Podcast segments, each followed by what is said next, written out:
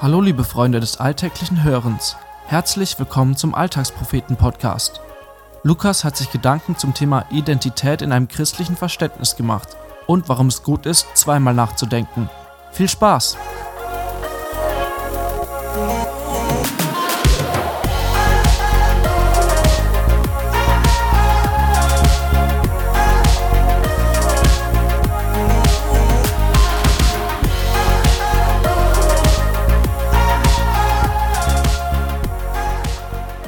Befinde mich gerade am Ende einer ganz besonderen Zeit.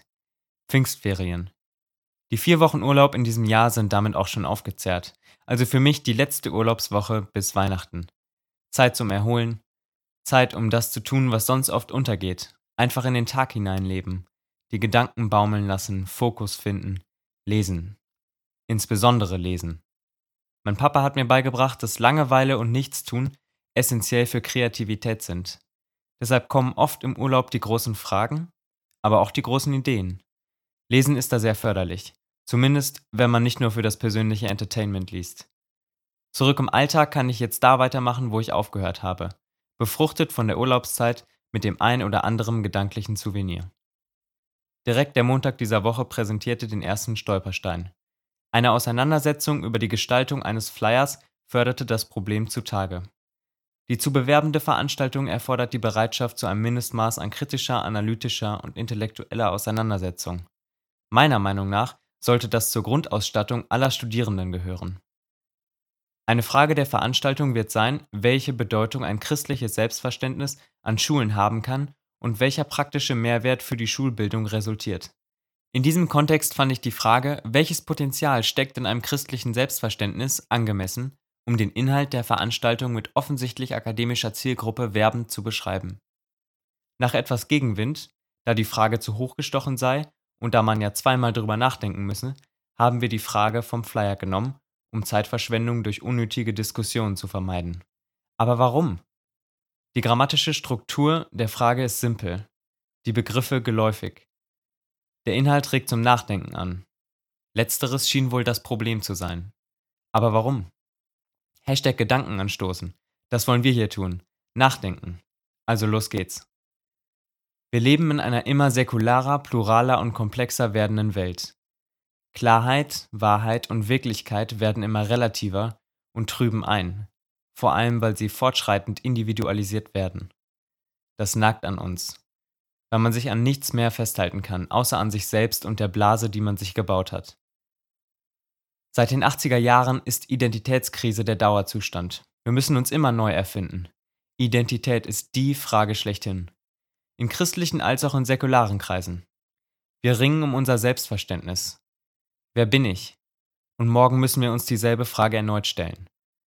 Das raubt Kraft und die Schreie nach einfachen Lösungen und einfachen Antworten werden lauter. Ein gefundenes Fressen für den Populismus. Aber auch Sätze wie Hauptsache du bist glücklich offenbaren die Resignation gegenüber den großen Fragen nach Wahrheit und Endgültigkeit. Sind wir so beschäftigt mit unserem ständigen Selbsterfinden, dass zweimal Nachdenken über einen Satz auf einem Flyer schon zweimal Nachdenken zu viel ist? Driften wir weg in eine Vier-Gewinn-Kultur? Ein gutes Pferd springt nur so hoch, wie es muss? Ein zweiter Gedanke ist nicht mehr drin? Was trauen wir uns eigentlich noch zu? Ich provoziere, weil ich auf jeden Fall verhindern möchte, dass wir in diese Richtung gehen und lahm, taub und blind werden. Ich möchte hier kurz ausführen, warum ich glaube, dass ein christliches Selbstbild Potenzial hat und Antworten in dieser Krise bietet. Erstens. Ein Christ ist im Punkt Identität nicht auf sich selbst zurückgeworfen. Wir müssen uns nicht erfinden, wir sind erfunden. Fürchte dich nicht, denn ich habe dich erlöst. Ich habe dich bei deinem Namen gerufen, du bist mein. Mein Konfirmationsvers aus Jesaja 43. Wenn Gott ein Konzern wäre, wäre Erlösung sein Hauptprodukt. Es ist sein Markenzeichen, sein fortwährendes Projekt. Nichts ist identitätsstiftender als sein Name. Ein erlöstes Selbstverständnis schafft Freiräume. Ich muss mich nicht grundsätzlich neu erfinden. Meine Existenzgrundlage bin ich nicht selbst. Zweitens. Macht euch die Erde untertan. Geht in die ganze Welt und verkündet der ganzen Schöpfung Gottes gute Nachricht. So kann man es in der Bibel lesen. Ein klarer Auftrag, keine stumpfe Anweisung, keine einfache Lösung. Die Umsetzung erfordert Hirn und Tatkraft. Und Erlöste sind in der Top-Position, um das Beste daraus zu machen. Wer die Welt verbessern will, springt so hoch er kann und nicht so hoch er muss. Drittens, wer springt, fällt auch mal hin. Aber das macht nichts. Christliche Hoffnung bedeutet aufstehen. Gottes Projekt dieser Welt, an dem wir akribisch mitarbeiten können, wird er auch zum Ende bringen. Gott wird einmal alle Tränen abwischen. Leid, Schmerz und Tod werden vergehen und er wird alles neu machen. Ob das Projekt Erde und Menschheit sein Ziel erreicht, hängt nicht an uns.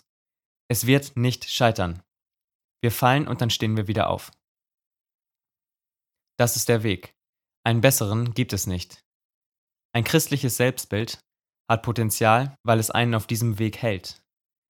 Aber Erlösung ist dabei immer der Startpunkt. Deshalb sind Christen das Licht der Welt. Menschen mit einem christlichen Selbstbild haben Potenzial, die Welt zu verbessern und dabei selbstkritisch und begeistert zu bleiben. Schließlich führt Gott das Projekt zum Ziel. Und er treibt uns auf diesem Weg, nicht wir. Ein Leuchten, eine Stadt auf dem Berg wird nicht übersehen. Würdet ihr einen Eimer auf eine Kerze stellen? Nein. Also lasst das Licht leuchten vor den Leuten, damit sie eure guten Taten sehen und euren Vater im Himmel preisen. Niemals sollten wir vergessen, wer uns zum Licht der Welt erklärt und uns diesen Weg gezeigt hat. Ich will Identitätskrisen meistern und ich werde keine unnötige Energie an ständiges Selbsterfinden vergeuden. Ich denke lieber zweimal nach als keinmal. Licht zu sein bedeutet Verantwortung in dieser Welt zu übernehmen. Und es fängt im Kleinen an. Aber da muss und sollte es nicht bleiben. Große Veränderung und Verbesserung fängt im Kleinen an, aber geschieht im Großen. Wo sind die Leute, die wirklich die Welt verbessern wollen? Wo sind die Leute, die Verantwortung übernehmen? Wer wird Bundeskanzler oder Topmanager bei VW? Wer trifft Entscheidungen bei der WHO? Wer wird UNO-Präsident? Wer entdeckt das Heilmittel gegen Krebs? Wer entwickelt den Impfstoff gegen Ebola? Wer reformiert das Bildungssystem? Wer schließt die Schere zwischen arm und reich? Wer verbessert die Welt? Warum nicht auch du und ich? Wo fangen wir an? Ich weiß, wer ich bin. Ich kenne meinen Auftrag. Ich erkunde und gehe den Weg. Ich stehe auf, wenn ich falle, und ich denke lieber zweimal nach. Das war der Alltagspropheten-Podcast. Wenn dir diese Folge gefallen hat, freuen wir uns, wenn du sie weiterempfiehlst oder uns ein Feedback dalässt. Wenn du unsere Texte nicht nur mit deinen Ohren, sondern auch mit deinen Augen erleben möchtest, schau bei uns im Internet auf www.alltagspropheten.de vorbei und folge uns auf Facebook, Twitter, Instagram und WhatsApp, um keinen Beitrag mehr zu verpassen.